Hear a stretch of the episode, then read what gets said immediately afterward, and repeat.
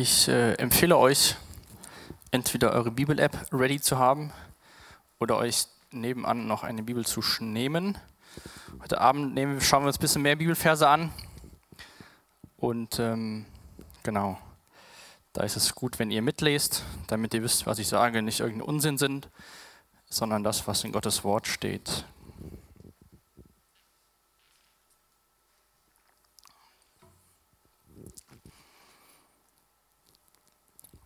Jeder Mensch oder viele Menschen, jeder Mensch hat Fragen. Fragen gab es schon vor tausend Jahren, Fragen gibt es heute und Fragen wird es auch in der Zukunft geben.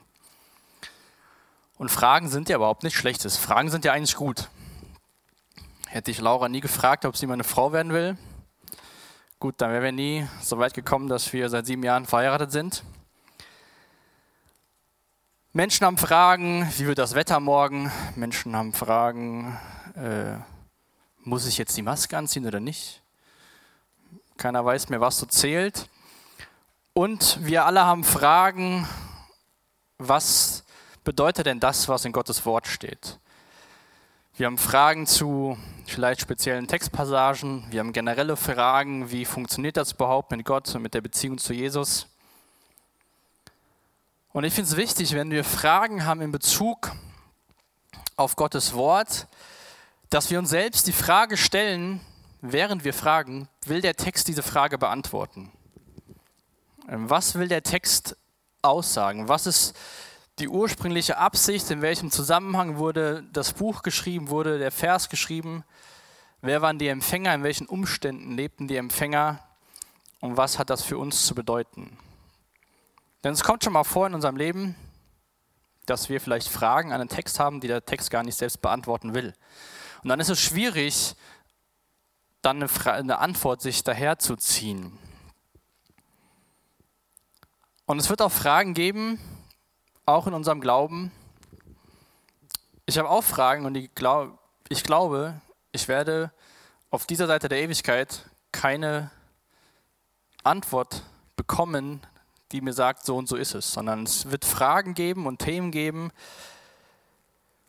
wo man mit hadert oder wo man so eine Spannung hat, die man nicht so ganz auflösen kann. Wo man sagt, ja, es steht ja das da und dann steht das andere da, was, was stimmt denn jetzt? Und weil Menschen Fragen haben und weil uns eure Fragen wichtig sind, werden wir die nächsten Wochen uns mit, mit Themen beschäftigen. Und hinter den Themen stecken ja Fragen. Oder Fragen sind gestellt worden, was Themen beinhaltet. Und ich bin sehr gespannt. Ich kann noch nicht sagen, welche Frage, welches Thema nächste Woche dran ist, aber wir werden auf jeden Fall alle Themenvorschläge, Schrägstrich Fragen ähm, durchgehen. Aber ich hoffe einfach, dass dein und mein Glaube gestärkt wird, vielleicht sogar herausgefordert wird und wir darüber nachdenken und nach diesen Wochen hoffentlich eine tiefere Beziehung zu Jesus haben oder mehr Vertrauen Gott gegenüber haben. Und ich war mal bei einem Bibelseminar vor vielen Jahren da ging es auch um eine Textstelle im ersten Korintherbrief, was nicht ganz so einfach ist. Und dann hat der Prediger gesagt, Lehrer, dein, lehre deine Zunge zu sagen, ich weiß es nicht. Wenn, das jetzt, wenn du das jetzt im Deutschunterricht sagst und sagst, Herr Lehrer, ich lehre meine Zunge zu sagen, ich weiß es nicht und das in der Arbeit schreibst, dann ist das schon mal schlecht. Dann gibt es wahrscheinlich äh, wenig bis keine Punkte dafür. Aber ich glaube, wir Menschen können nicht immer alle Fragen beantworten. Dann ist es besser zu sagen, ich weiß es nicht, wie zu sagen, so ist es. Und dann stellt sich vielleicht was ganz anderes heraus und dann ist es noch schlimmer, wenn man die Aussage nicht revidiert. Und Gott lädt uns auch ein, Fragen zu stellen. Wer, um es an Weisheit mangelt, der bitte darum. Wir können Gott Fragen stellen, wir können zu ihm kommen. Thomas, einer der Jünger, hat auch Fragen gehabt und wollte Antworten von Jesus. Und wenn es dann so Fragen gibt, wo wir denken, hm, was ist es denn nun? Und keine Antwort bekommen, die uns exakt sagt, was zu tun ist, sollte uns, glaube ich, solche Sachen dahin bringen, dass wir Gott vertrauen. Ich glaube, das ist ganz wichtig bei den Fragen, die wir an Gottes Wort stellen oder auch an seinen Charakter im Endeffekt, an sein Wesen, dass wir Gott vertrauen und ihm unterstellen, das, was wir in den Versen heute Abend lesen, dass er uns Gutes will.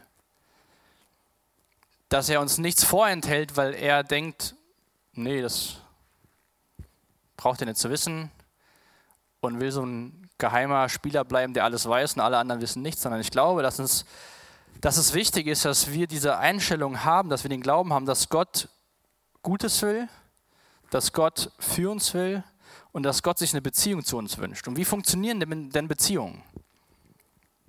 Da geht es auch ganz viel um Vertrauen. Wenn ihr Freunde habt, oder erinnert euch mal an, an Personen, die ihr kennengelernt habt und wo ihr dann im Laufe der Zeit eine Freundschaft zu entwickelt habt. Die Freundschaft hat sich wahrscheinlich entwickelt, weil man Zeit miteinander verbracht hat, weil ihr angefangen habt, der anderen Person zu vertrauen. Und dann ist da was entstanden. Oder erinnert euch mal, wenn ihr, als ihr noch kleine Kinder wart und habt Fragen gestellt und Leute und die Eltern haben euch Antworten gegeben und ihr habt es vielleicht gar nicht verstanden. Und jetzt würdet ihr die Frage gar nicht mehr stellen, weil ihr versteht, was es bedeutet. Und so kann es auch Fragen geben in unserem Glauben, die wir stellen, wo wir vielleicht später eine Antwort darauf bekommen, wenn wir Gott besser verstehen und mehr verstehen, was sein Wort bedeutet und wie wir uns in seinem Angesicht zu sehen haben. Und ich glaube, eine Sache, die möchte ich gerne zu Beginn noch sagen, wenn wir eine Antwort bekommen von Gott oder aus Gottes Wort und dann sagen, nee, so geht das nicht, das muss aber so und so sein, dann sollten wir persönlich, glaube ich, aufpassen, weil dann stellen wir uns auf die Seite Gottes und sagen, das ist so und das ist so. Aber nun sind wir Menschen nicht diejenigen, die die Spielregeln machen.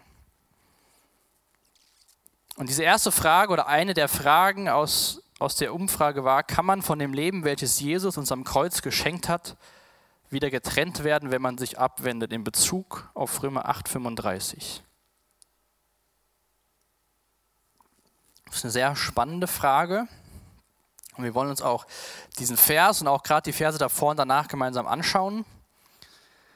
Und ich, eine Sache, die für mich positiv war bei der Vorbereitung, ich habe ein Wort gefunden, was ich persönlich gut finde für, oder als Synonym gut finde für Christ oder Gläubige, weil ich manchmal so ein Problem mit den Wörtern habe, weil ich denke, so was, was verbinden denn Leute damit, die nichts mit Gott am Hut haben, die, die nicht glauben. Und ein Kommentator hat Menschen, die Jesus nachfolgen, als Jesus-Bekenner bezeichnet. Und das fand ich persönlich einen ziemlich coolen Be Begriff für Leute, die verstanden haben, wer Jesus ist und was er für sie getan hat und dieses Opfer am Kreuz angenommen haben. Christen sind Jesus-Bekenner oder Jesusbekenner sind Christen oder sollten es zumindest sein. Das Wort werde ich jetzt öfter verwenden, vielleicht auch in Zukunft, weil ich diesen Begriff sehr treffend finde und es, glaube ich, besser zu verstehen ist.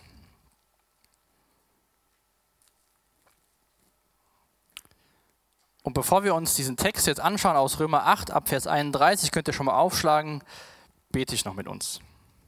Herr Vater, du echt Dank für diesen Abend. Danke, dass wir hier sein dürfen. Danke, dass wir Gottesdienst feiern können. Und ich bitte dich jetzt echt, dass dein Heiliger Geist uns dein Wort offenbart, dass wir deine Stimme hören und verstehen, wer du bist und wie du über uns denkst. Amen. Wenn ihr euren Bibeln schaut, in Vers 31 kommt so der Abschluss von Kapitel 8 bis Vers 39. Und in diesem Text sind viele Fragen von Paulus. Und er beginnt diesen Abschnitt mit der Frage, was können wir jetzt noch sagen, nachdem wir uns das alles vor Augen gehalten haben?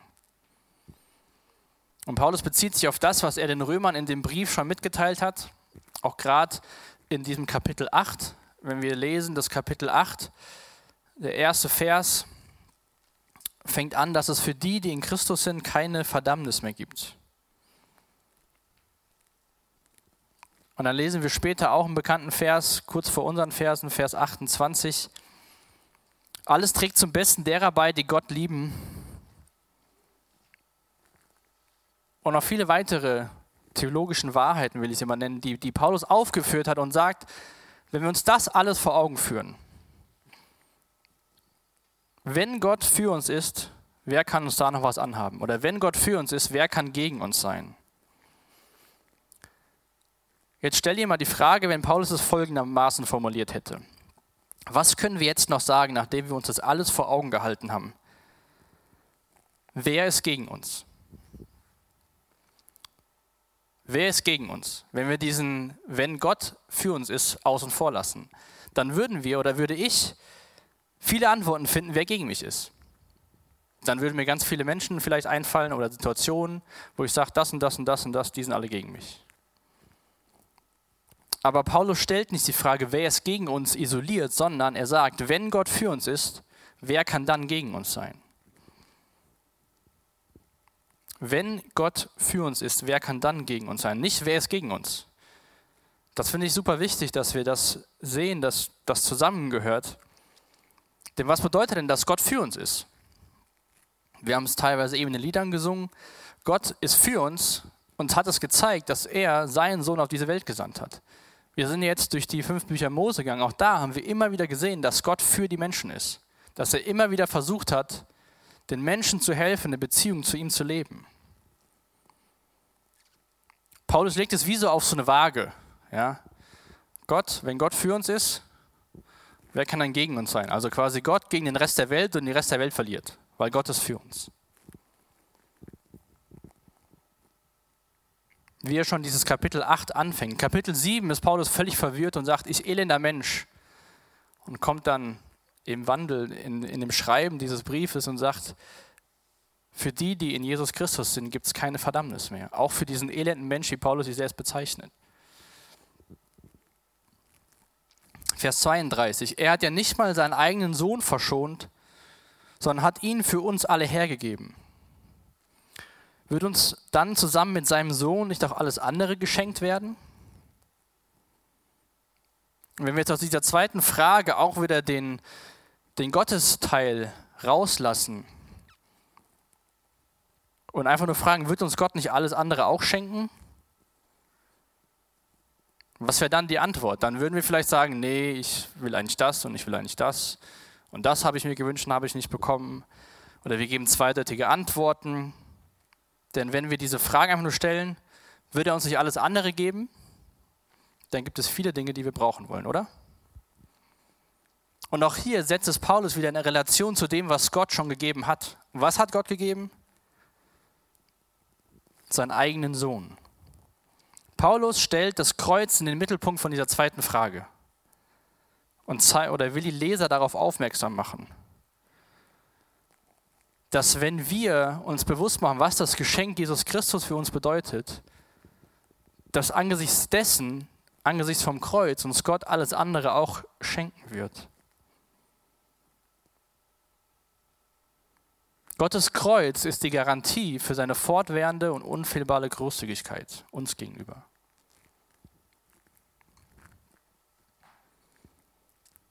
Dem Gott, an dem wir unsere Frage stellen, will uns alles geben, was wir brauchen. Und er hat damit angefangen, das Wichtigste, das Fundament für unserem Leben war das Geschenk am Kreuz.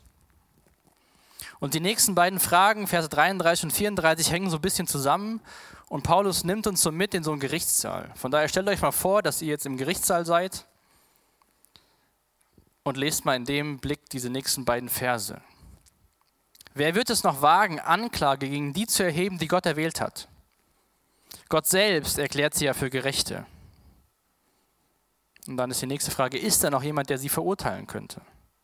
Jesus Christus ist doch für sie gestorben, mehr noch, er ist auferweckt worden und er sitzt an Gottes rechter Seite und tritt für uns ein. Wer wird es noch wagen, Anklage gegen die zu erheben, die Gott erwählt hat? Gott selbst hat sie ja für gerecht erklärt. Als Jesusbekenner brauchst du keine Angst vom Gericht zu haben. Du brauchst nicht Angst zu haben, dass du verurteilt wirst. Paulus zeigt auf, dass es keine erfolgreiche Anklage gegen dich geben wird. Warum? Weil unser Urteil schon gesprochen worden ist. Unser Urteil ist gesprochen worden am Kreuz. Jesus ist an unsere Stelle getreten und ist für uns verurteilt worden. Er ist für unsere Sünden gestorben, von den Toten auferweckt worden, sitzt jetzt zur Rechten Gottes. Das Urteil über die Jesusbekenner wurde auf Golgatha gemacht. Der Gerichtssaal war Golgatha.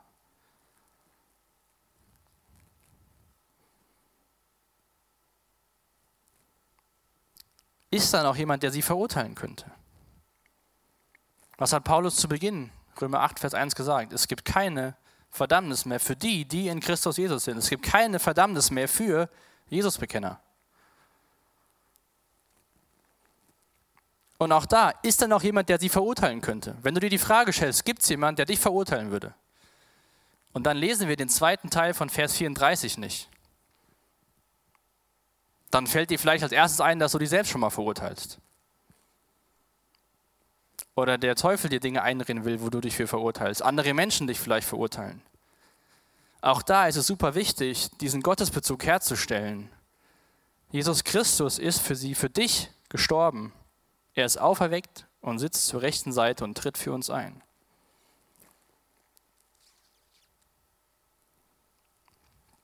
Manchmal verdammt uns unser eigenes Herz. Aber es wird keine Verurteilung mehr geben für die, die Jesus bekennen. Warum? Paulus sagt, Jesus Christus ist gestorben für unsere Sünden am Kreuz. Zweitens sagt er, er ist von den Toten auferstanden. Er hat den Tod besiegt. Dann steht hier, dass er, der gekreuzigte und auferstandene Christus, zur Rechten des Vaters sitzt. Was bedeutet das? Zu Rechten des Vaters zu sitzen. Er sitzt quasi auf der Seite der Macht. Es gibt ja Linkshänder, es ist nichts gegen Linkshänder, aber die Mehrheit damals war schon Rechtshänder und ist es heute auch noch. Wenn jetzt die Mehrheit Linkshänder wäre, würde wahrscheinlich stehen, er sitzt zur Linken Gottes. Jesus thront im Himmel und tritt für uns ein, das ist viertens. Dieses, dass Jesus für uns eintritt, lesen wir ganz oft im Hebräerbrief, wie er für uns eintritt als hohe Priester. Und diese Fragen von Paulus werfen so einen Spannungsbogen auf oder bauen so einen Spannungsbogen auf. Und Vers 35, diese Frage auch heute Abend, ist so der Höhepunkt von der Treppe.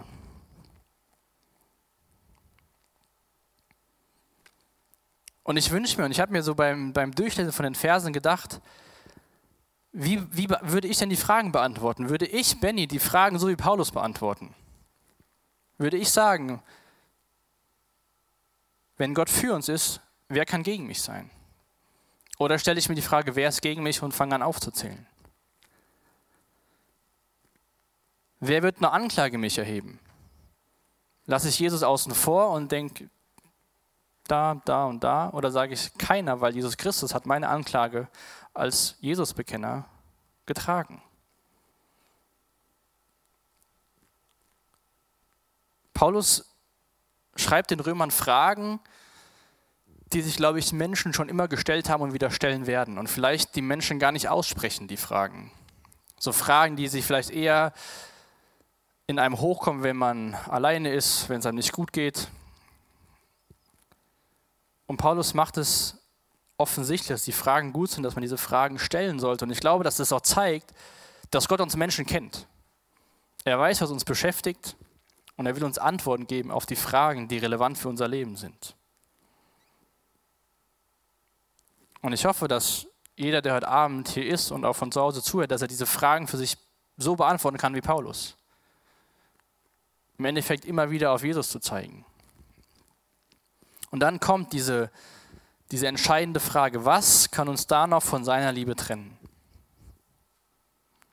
Not, Angst, Verfolgung, Hunger, Entbehrungen, Lebensgefahr, das Schwert des Henkers?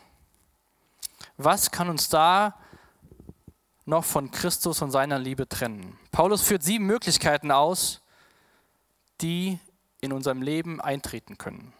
Not, Angst, Verfolgung, Hunger und so weiter. Und diese lange Liste soll uns keine Angst machen, sondern ich glaube vielmehr, dass sie uns zeigen soll, wie wunderbar Gottes Liebe, wie wunderbar das Geschenk von Jesus am Kreuz für uns ist. Paulus führt das fort mit diesen, diesen Fragen. Kann uns was von Gottes Liebe trennen? Not? Ich weiß nicht, was du durchmachst. Angst? Kommt das irgendwie, kommt das irgendwie plötzlich in unser Leben? Dass uns das völlig aus der Bahn wirft? Und dann müssen wir Angst haben, von Gottes Liebe getrennt zu werden. Paulus beantwortet alle Fragen, die er stellt, selbst in dem Text. Von daher lass uns mal schauen, was er in Vers 36 sagt. Da zitiert Paulus Psalm 44, Vers 22. Mit all dem müssen wir rechnen, heißt es in der Schrift. Not, Angst, Verfolgung, Hunger, Entbehrung, Lebensgefahr und das Schwert des Henkers. Mit all dem müssen wir rechnen, denn es heißt in der Schrift, deinetwegen sind wir ständig vom Tod bedroht. Man behandelt uns wie Schafe, die zum Schlachten bestimmt sind. Paulus ist hier offen und ehrlich. Und das ist keine vage Vermutung, er sagt so, ja, es könnte sein, dass vielleicht das ein oder andere mal zutrifft, sondern wir sollten damit rechnen, dass das passieren kann. Dass es ganz realistisch passieren kann in unserem Leben als Jesusbekenner.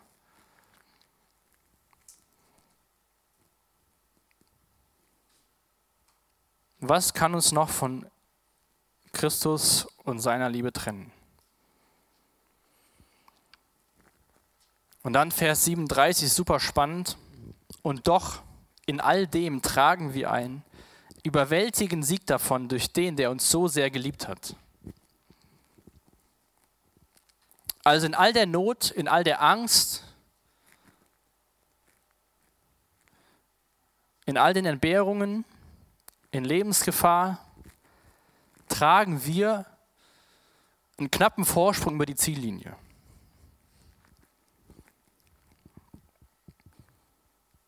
Wenn wir leiden, wenn Jesus-Bekenner, wenn Christen leiden um Jesu willen, wird es sie nicht von Jesus Christus trennen.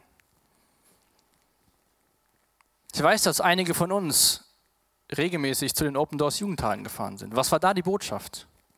War die Botschaft, Verfolgung führt zur Trennung von Gottes Liebe?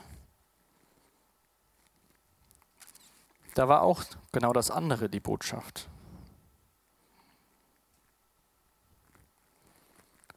Ich bin ja Fußballfan und als ich das gelesen habe, ist mir natürlich ein Fußballbeispiel eingefallen. Und doch in all dem tragen wir einen überwältigenden Sieg davon durch Jesus Christus. So, es gibt ja schon mal Fußballspiele, die sind überwältigend knapp. Nachspielzeit 1-0. Gerade so geschafft, Schiri pfeift ab. So einen Sieg haben wir nicht. Wir haben so ein FC Bayern Barcelona 8 2 Spiel.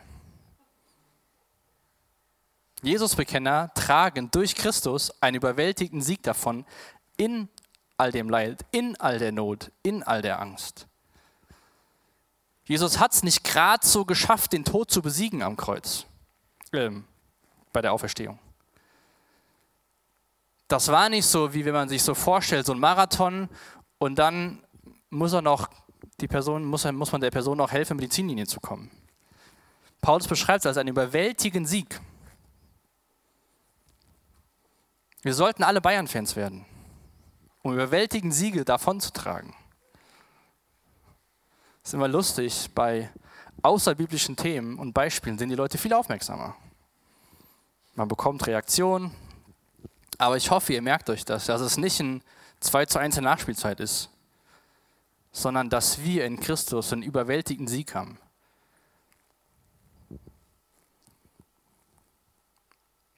Und dann beantwortet Paulus diese Frage aus Vers 35.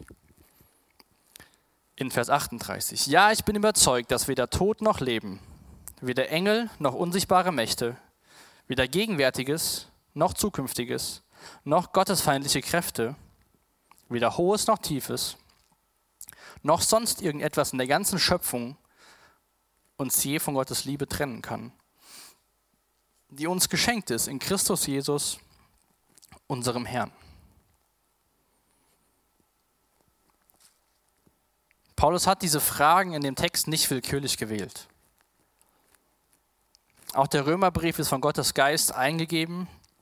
Und ich glaube, in den Fragen, die Fragen drehen sich um Gottes Wesen und um seinen Charakter. Und diese rhetorischen Fragen bekräftigen alle gemeinsam, dass nichts Gottes Absicht vereiteln kann. Er ist für uns. Wer kann dagegen uns sein? Nichts kann seine Großzügigkeit auslöschen. Er, der seinen eigenen Sohn nicht verschont hat. Wie viel mehr will er euch noch geben?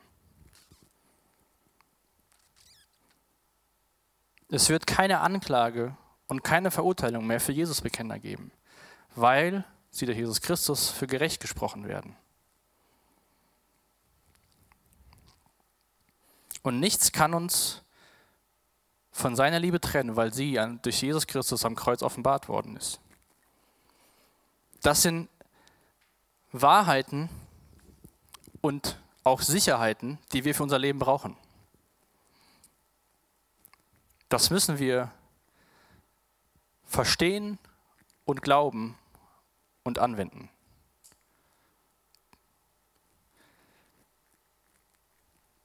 Denn gerade aktuell ist Unsicherheit und Unruhe überall um uns herum.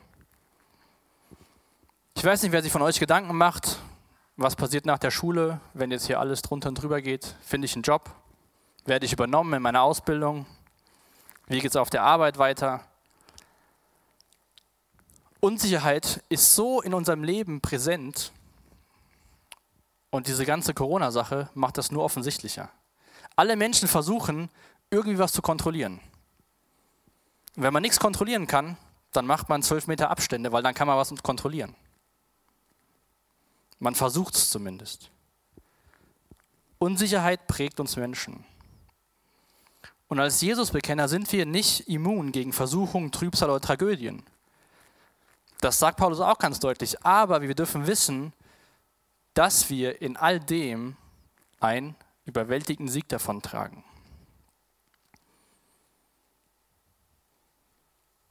Gottes Versprechen ist nicht, dass uns Leid, Not und Angst niemals heimsuchen wird. Aber Gottes Versprechen für Jesusbekenner ist, dass nichts uns von seiner Liebe trennen kann.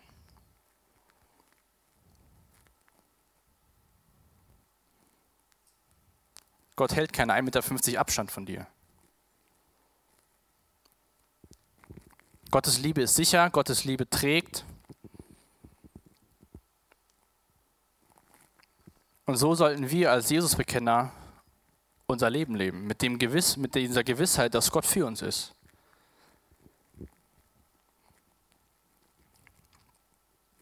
Kann man von dem Leben, welches Jesus am Kreuz geschenkt hat, wieder getrennt werden, wenn man sich abwendet? Ich glaube, diese Frage wird mit diesem Vers Römer 8,35 gar nicht beantwortet. Paulus beschreibt das Leben von Menschen, die Jesus nachfolgen. Aber ich will versuchen, hoffentlich die Frage, so wie ich sie verstanden habe, was dahinter steckt, zu beantworten. Da will ich noch auf zwei Aspekte eingehen. Einmal habe ich es genannt, heiligen Ansporn für Jesusbekenner und negative Beispiele. In der Bibel lesen wir davon an verschiedenen Stellen, gerade bei Paulus, dass er die Empfänger seiner Briefe auffordert, etwas zu tun. Ihr dürft in eurer Bibel 1. Korinther 15 aufschlagen.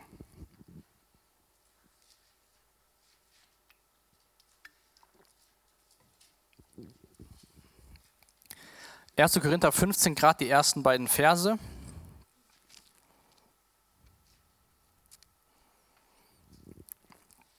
Geschwister, ich möchte euch an das Evangelium erinnern, das ich euch verkündet habe.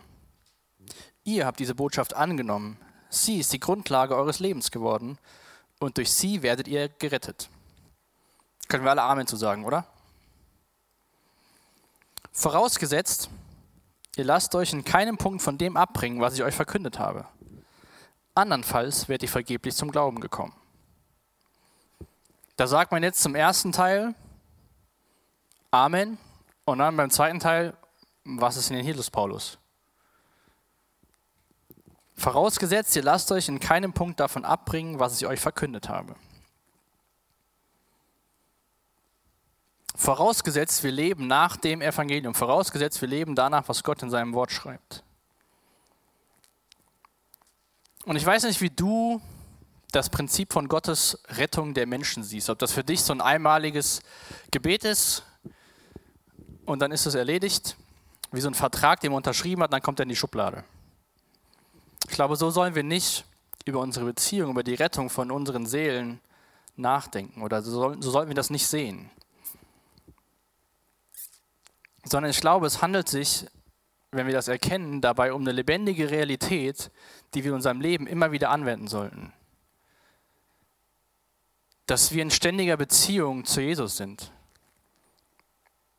Ich brauche das mehrmals zu hören, dir ist vergeben, ich will dir helfen, Gott ist für dich, es gibt keine Verurteilung für dich.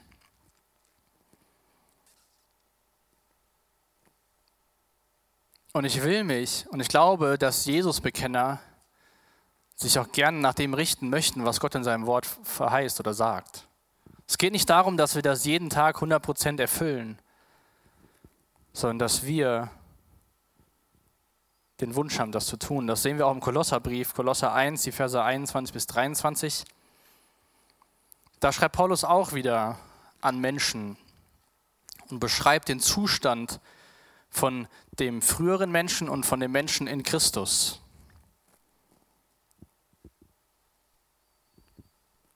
Und ich lese mal die Verse vor, Kolosser 1, die Verse 21 bis 23. Auch ihr seid darin eingeschlossen. Früher lebtet ihr fern von Gott und eure feindliche Haltung ihm gegenüber zeigte sich in all dem Bösen, was ihr getan habt. Doch jetzt hat euch Gott mit sich versöhnt durch den Tod, den Christus in seinem irdischen Körper auf sich nahm. Denn Gott möchte euch zu Menschen machen, die heilig und ohne irgendeinen Makel vor ihn treten können. Und da kommt es wieder, und gegen die keine Anklage mehr erhoben werden kann. Ihr wart verloren, Ihr lebtet früher fern von Gott, doch Gott hat euch durch den Tod seines Sohnes Jesus Christus mit sich selbst versöhnt. Das ist das Evangelium. Gott möchte uns retten und möchte, dass wir im Glauben wachsen. Paulus beschreibt das, denn Gott möchte euch zu Menschen machen, die heilig und irgendeinen Makel vor ihn treten können. Wir hatten das bei 3. Mose, was heilig habe ich beschrieben mit Jesus Christus ähnlicher werden. Und Gott will uns zu solchen Menschen machen. Er sagt nicht, von jetzt auf gleich bist du ein Mensch, der ohne Makel ist und vor Gott makellos dasteht.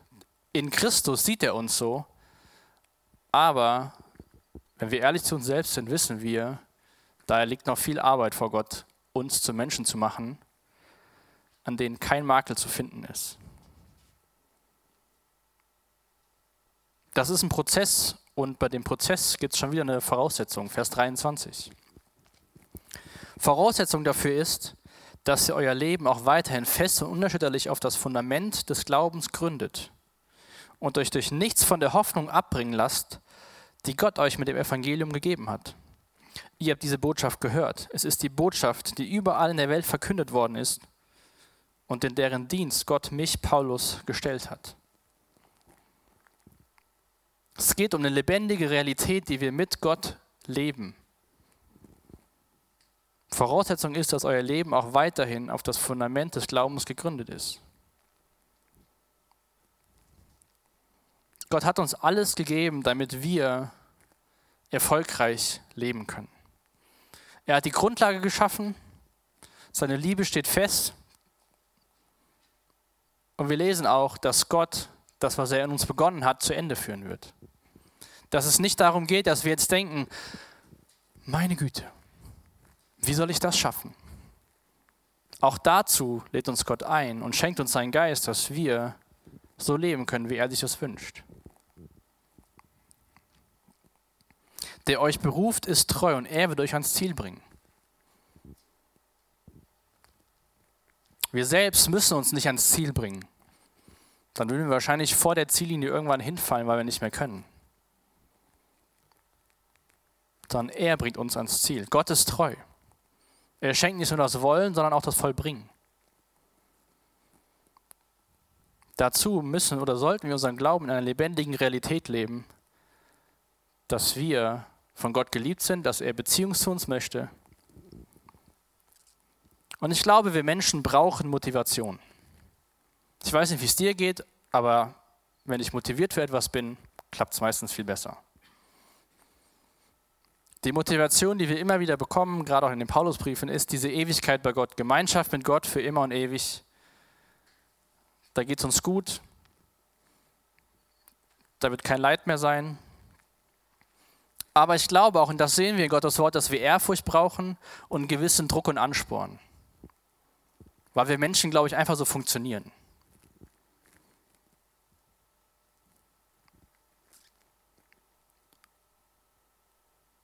Und Gott sagt nicht, wenn, wenn du selbst am Ende bist und es nicht mehr schaffst, dann verlierst du alles, sondern er lädt uns ein, dass er gemeinsam mit uns den Weg geht. Und ich will diese Verse und ich hoffe, dass du das auch so siehst, dass das ein gesunder Ansporn ist. Wie wir schon mal sagen im, im Deutschen, im Umgangssprachen, der braucht man einen Tritt in den Hintern. Manchmal klappt es dann besser. Und das ist nicht böse gemeint. Das ist keine Drohung. Und was auf dem Weg auch hilft, ist Ehrlichkeit. Wenn wir jetzt sagen, ja gut, ich bin Superchrist, wenn wir genau das tun, was Johannes in seinem ersten Brief sagt, wenn wir behaupten, ohne Sünde zu sein, betrügen wir uns selbst und verschließen uns der Wahrheit. Wir müssen nicht uns als perfekte Menschen sehen, sollten wir auch gar nicht. Und im Galaterbrief lesen wir davon, dass in uns ein ständiger Kampf herrscht. Galater 5, Vers 17, dass da der Geist ist und unsere alte Natur. Quasi der Geist, der uns hilft, Jesus-Bekenner zu sein, und unsere alte Natur, die, uns voll, die sich voll dagegen auflehnt. Und da herrscht ständig ein Kampf. Und je besser wir Gott kennenlernen, je mehr wir die Beziehung zu ihm pflegen, desto eher besteht die Möglichkeit, dass in uns der Geist gewinnt und das Fleisch verliert. Dass wir das nicht als Drohung sehen, was Gott in seinem Wort schreibt, sondern als Einladung, ein Leben mit ihm zu leben. Und dann gibt es natürlich auch in der Bibel Negativbeispiele. Dass Leute andere Entscheidungen treffen. Gerade letztens, die letzten Wochen, das Volk Israel, was hat es in der Wüste gemacht?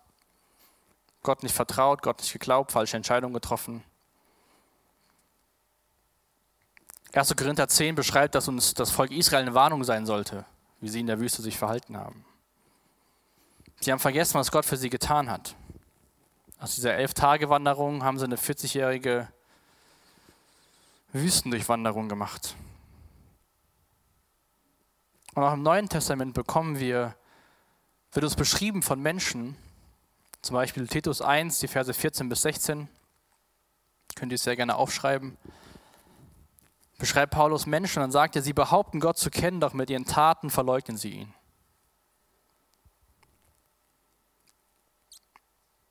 Sie behaupten Gott zu kennen, doch mit ihren Taten verleugnen sie ihn. Oder in Timotheus 1, Verse 19 und 20 beschreibt Paulus Leute, Einige haben ihr Gewissen zum Schweigen gebracht und haben dadurch in ihrem Glauben Schiffbruch erlitten. Wie bringt man sein Gewissen zum Schweigen? Indem, dass man sich fortwährend gegen Gottes Wort wehrt und irgendwann stumpf dagegenüber wird, was Gott einem sagen will.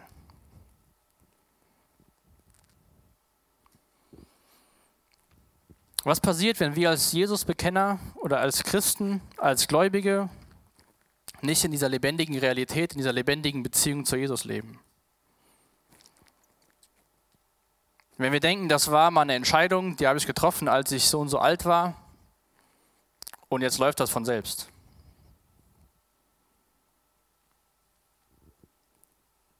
Wenn wir Gottes Reden keinen Raum geben, dann passiert genau das, dann stumpfen wir ab. Und dann behaupten wir, Gott nachzufolgen, aber unsere Taten verleugnen es.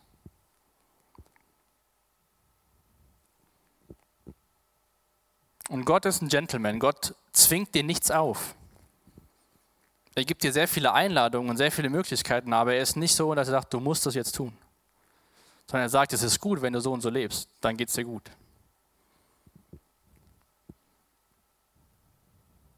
Und Gott will nicht, dass wir so enden, wie Paulus diese Leute beschreibt.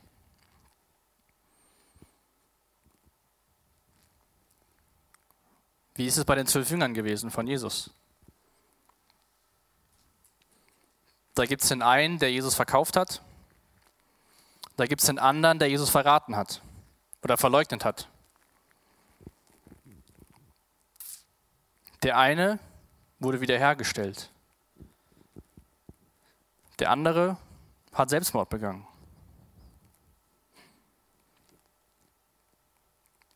Wie sieht das nun aus? Können wir uns selbst erretten? Ganz klar nein. Haben wir einen Einfluss darauf, wie sich unsere Beziehung zu Jesus verläuft und wie sich sie verhält? Auf jeden Fall. Im Kontext von Römer 8 kann uns etwas von Gottes, von Jesu Liebe trennen? Ganz klar nein. Paulus beantwortet es selbst. Nichts kann uns trennen von Gottes Liebe. Kann ich getrennt werden, wenn ich mich abwende? Keine Ahnung. Wir haben das Beispiel von Judas, wir haben das Beispiel von Petrus, vielleicht hast du Menschen in deinem Umfeld. Aber ich glaube, bei der Frage ist es wichtig, sich zurückzunehmen und zu sagen, du und ich, wir können nicht in die Herzen von Menschen sehen. Wir können spekulieren und spekulieren. Wir sollten diese, den Ansporn Gottes in seinem Wort als Einladung nehmen, dass er uns helfen will, als Jesus-Bekenner in dieser Welt zu leben. Gott rettet durch Gnade. Glauben ist ein Geschenk. Epheser 2, Verse 8 und 10. Wir sehen aber auch beim reichen Jüngling, dass er sagt, den Preis bin ich nicht bereit zu bezahlen. Ich will lieber an meinem Reichtum festhalten.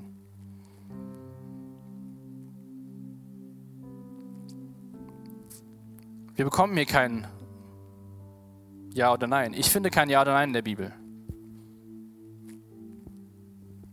Aber ich will dich einladen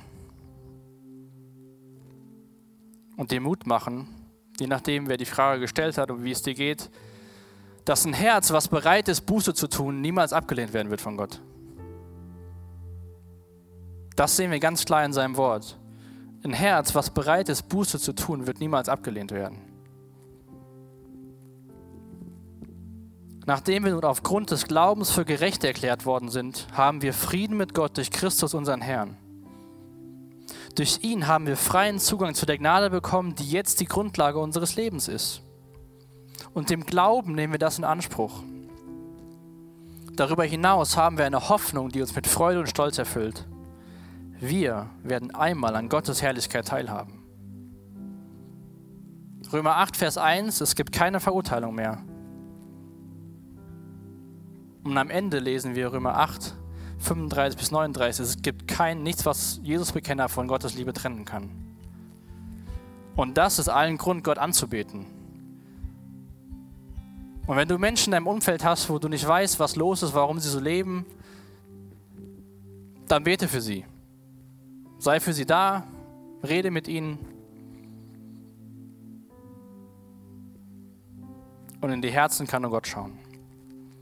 Und von daher will ich dir Mut machen, auch in dein, Gott in dein Herz schauen zu lassen heute Abend.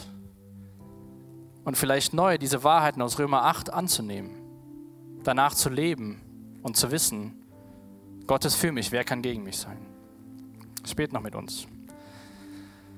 Herr Vater, hab du Dank für diesen Abend, danken dir für dein Wort, für das, was du für uns willst, wie du über uns denkst.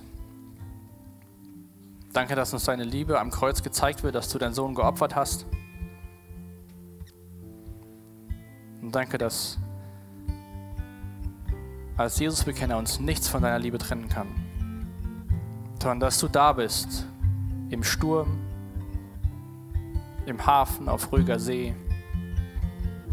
Und ich bete, dass wir deine Ratschläge, deine Einladung in deinem Wort, dass wir das als gute Hilfen annehmen. Danke, dass du uns persönlich kennst, aber danke, dass du uns auch als Menschen generell kennst, wie wir ticken. Und ich bitte dich, dass du uns hilfst, dir nachzufolgen, in einer lebendigen Beziehung, dir zu vertrauen und zu sagen, ich weiß es nicht, aber ich vertraue dir. Amen.